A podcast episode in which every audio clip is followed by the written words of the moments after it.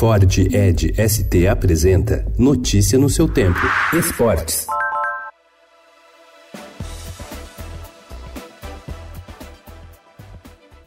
A Caixa Econômica Federal e o Corinthians avançaram nas conversas em torno da renegociação da dívida de 536 milhões de reais, cujo desfecho pode sair na semana que vem e incluir os naming rights da Arena em Itaquera. A marca no estádio seria parte do reforço das garantias atreladas à dívida, conforme apurou o Estadão. O entendimento ocorre cerca de dois meses após o banco executar o time, que atrasou em seis meses o pagamento do empréstimo relativo ao próprio estádio.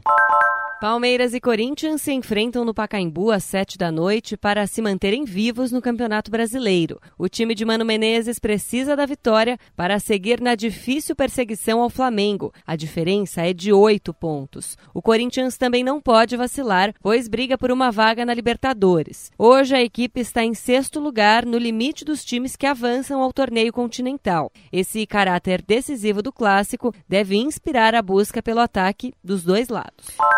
Em boa fase no Campeonato Brasileiro e embalado por uma série de três vitórias seguidas, o Santos visita o Goiás hoje às 5 horas da tarde no Serra Dourada, apostando nos gols do trio de atacantes formado por Sacha, Marinho e Soteudo. A atual sequência de triunfos, a segunda maior do Santos na competição, tem como coincidência a presença dos três, juntos no ataque.